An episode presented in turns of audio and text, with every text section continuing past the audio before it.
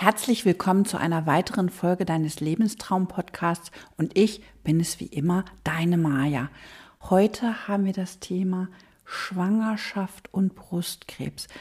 Wie gehe ich am besten mit der Situation um und was kann ich eigentlich für mich tun oder was wird medizinisch alles gemacht, damit es meinem Baby, was ich noch im Bauch habe und mir doch relativ gut geht, sowohl körperlich als auch seelisch.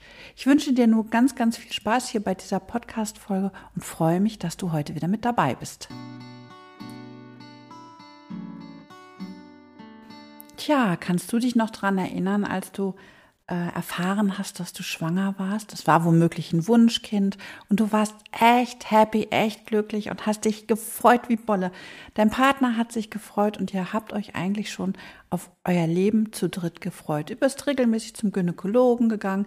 Mit ähm, dem Kind ist alles in Ordnung und dann stellst du plötzlich fest, da stimmt irgendwas nicht in deiner Brust und dein Gynäkologe bestätigt dir einfach auch noch, hm, das ist jetzt alles nicht so richtig. Und äh, du bekommst die Diagnose in der Schwangerschaft, dass du Brustkrebs hast. Das ist natürlich dann erstmal wirklich harter Tobak und das kann einen schon wirklich psychisch runterziehen bis zum geht nicht mehr. Denn man freut sich ja eigentlich auf dieses Kind und ähm, erfährt dann, Mensch, jetzt bist du, was hast du noch die Diagnose Brustkrebs? Und das macht es wirklich einfach nicht einfach. In solchen Fällen stehen dir natürlich immer die Psychoonkologen, Psychotherapeuten, Onkologen, auch ähm, die psychoonkologischen Schwestern, Palliativpfleger und Ärzte, Sozialarbeiter, Seelsorger und natürlich auch ganz, ganz viele Selbsthilfegruppen zur Verfügung. Und du solltest für dich das auf jeden Fall auch mit in Anspruch nehmen, wenn du sagst, Mensch, mir macht das echt zu schaffen.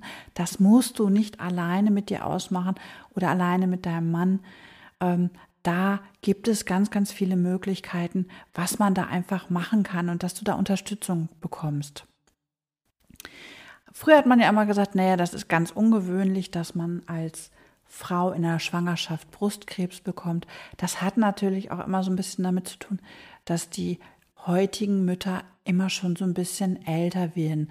Und es gibt da verschiedene Studien, die aussagen, dass die Erstgebärenden zwischen 30 und 35 Jahre alt sind. Und da gibt es natürlich, das wissen ganz, ganz viele auch schon, besonders die vom Triple-Negativ-Brustkrebs betroffen sind.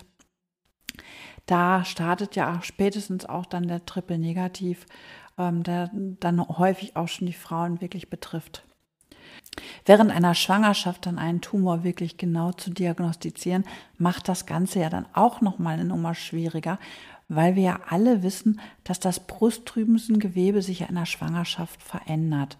Und ähm, da kann es natürlich auch sein, dass der Arzt das nicht genau erkennen kann. Mit der Diagnostik ist es dann ja auch nicht mehr so ganz einfach, äh, weil man dann ja, wenn eine Schwangerschaft besteht, auch nicht alle Diagnoseverfahren ein oder ausüben darf, denn wir alle wissen, das hat natürlich auch eine gewisse Strahlenbelastung und die wäre dann natürlich auch wirklich für das heranwachsende Kind, also für den Embryo beziehungsweise für den Fötus natürlich wirklich ganz schlecht. Es gibt natürlich auch alternative Verfahren, die man dann auch einsetzt. Generell, und das kennen wir, glaube ich, alle, dass eine Stanzbiopsie gemacht wird, dass Ultraschalluntersuchungen gemacht werden, Laboruntersuchungen werden natürlich auch gemacht oder auch ein MRT. Bei der Mammographie weiß ich, dass man die durchführt, dass man da natürlich auch wirklich ganz genau hinguckt, ob es wirklich zwingend erforderlich ist. Und wenn man wirklich entscheidet, das ist zwingend erforderlich, dann guckt man natürlich, dass man wirklich mit diesen strahldichten Ab ähm, Abdeckungen dann einfach auch den Bauch wirklich oder beziehungsweise den Unterleib so gut schützt, dass da natürlich ganz, ganz wenig Strahlung durch, durchkommt. Aber das ist was, was man wirklich dann macht, wenn es wirklich absolut zwingend notwendig und zwingend erforderlich ist. Sonst macht man das einfach nicht, weil das Risiko einfach zu groß ist. Ich möchte dir jetzt auch so ein bisschen die Angst davor nehmen, dass du jetzt womöglich denkst, oh Gott, oh Gott, also Schwangerschaft und äh, Brustkrebs verträgt sich nicht, ich verliere mein Kind, ich muss es abtreiben. Nein, das ist nicht der Fall und das ist einfach schon mal gut. Du musst auch dann deinen Kinderwunsch nicht aufgeben mit der Abtreibung. Also es wird schon immer ganz genau geschaut, was kann man machen und es ist heutzutage zum Glück, muss man wirklich sagen, einfach auch grundsätzlich möglich, ein Kind bis zur Entbindung auszutragen. Und es ist ganz, ganz selten, dass hier die behandelnden Ärzte einfach auch zur Abtreibung neigen. Also das macht man wirklich nur dann, wenn man richtig ein hohes Risiko für das Kind auch vermutet oder befürchtet. Also ganz, ganz wichtig hier an dieser Stelle einfach nochmal, ein Schwangerschaftsabbruch wird immer versucht zu vermeiden. Also von daher, das ist ganz, ganz wichtig einfach, weil die Sorgen, die hat man einfach auch, dass das Kind Schaden nimmt ähm, durch die Therapien. Also da kannst du dir auch ganz, ganz sicher sein, dass da natürlich deine Ärzte auch genau drauf achten, was man machen kann und was man nicht machen kann. Na, also man schaut natürlich auch bei äh, bei der frühen Schwangerschaft sind die Organe alle ausgebildet, sodass man, dass, dass man wirklich mit einer Chemotherapie beginnen kann. Also auch da schaut man ganz, ganz genau hin, was macht man wirklich. Und da ist es also auch fast immer der Fall, dass die Operation oder Bestrahlung oder wenn du eine Antihormonbehandlung brauchst, dass man diese Dinge natürlich erst wirklich dann macht, wenn das Kind auf die Welt gekommen ist.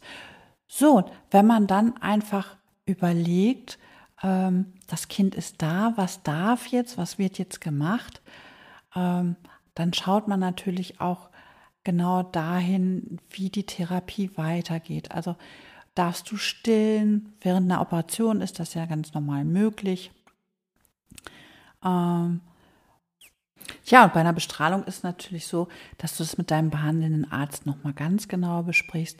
Also häufig darf man dann auch einseitig stillen. Aber wie gesagt, das ist immer so ein Fall, das muss dein behandelnder Arzt entscheiden, ob oder ob nicht. Ganz klar ist natürlich, während du in der Chemotherapie darfst du nicht stillen, weil das geht natürlich dann auch ähm, durch die Milchgänge auf das Kind über. Und das ist natürlich nicht das, was man sich wünscht und das, was man unbedingt haben will. Ganz, ganz oft ist es natürlich auch so, dass man sich fragt, Mensch, kann ich denn danach einfach auch noch Kinder bekommen? Und das kann man eigentlich ganz klar mit Ja beantworten. Also meistens steht nach einer Brustkrebserkrankung, also einer erneuten Schwangerschaft oder der ersten Schwangerschaft, eigentlich nichts im Risiko. Und es gibt mittlerweile auch schon Studien, die ganz klar aussagen, also wenn du ähm, dann noch Kinder haben möchtest, hast du auch keine schlechtere Prognose als andere oder ein erhöhtes Risiko, erneut schwanger zu werden. Also eigentlich kannst du dann nach deiner Behandlung, nach dem Abschluss auch erneut wieder schwanger werden oder erstmalig schwanger werden. Das ist also alles möglich und alles wirklich realisierbar und du kannst damit natürlich auch deine Familie noch planen. Und das ist natürlich das Wunderbare hier an dieser Stelle. Also es ist natürlich nicht schön, eine Brustkrebserkrankung zu haben und zeitgleich schwanger zu sein, weil die Angst um das Kind ist einfach immer da. Und das ist natürlich auch ja eine ganz, ganz große Angst. Und da solltest du dir auf jeden Fall Unterstützung holen. Denn das kann dir einfach an dieser Stelle auch nochmal wirklich helfen. In diesem Sinne wünsche ich dir noch einen schönen Tag und ich hoffe, ähm, du konntest diese Podcast-Folge für dich einfach auch nutzen. Ich würde mich über eine Bewertung bei iTunes oder bei Spotify von dir freuen und sage jetzt an dieser Stelle einfach mal Tschüss, bis zum nächsten Mal. Mach's gut und liebe Grüße.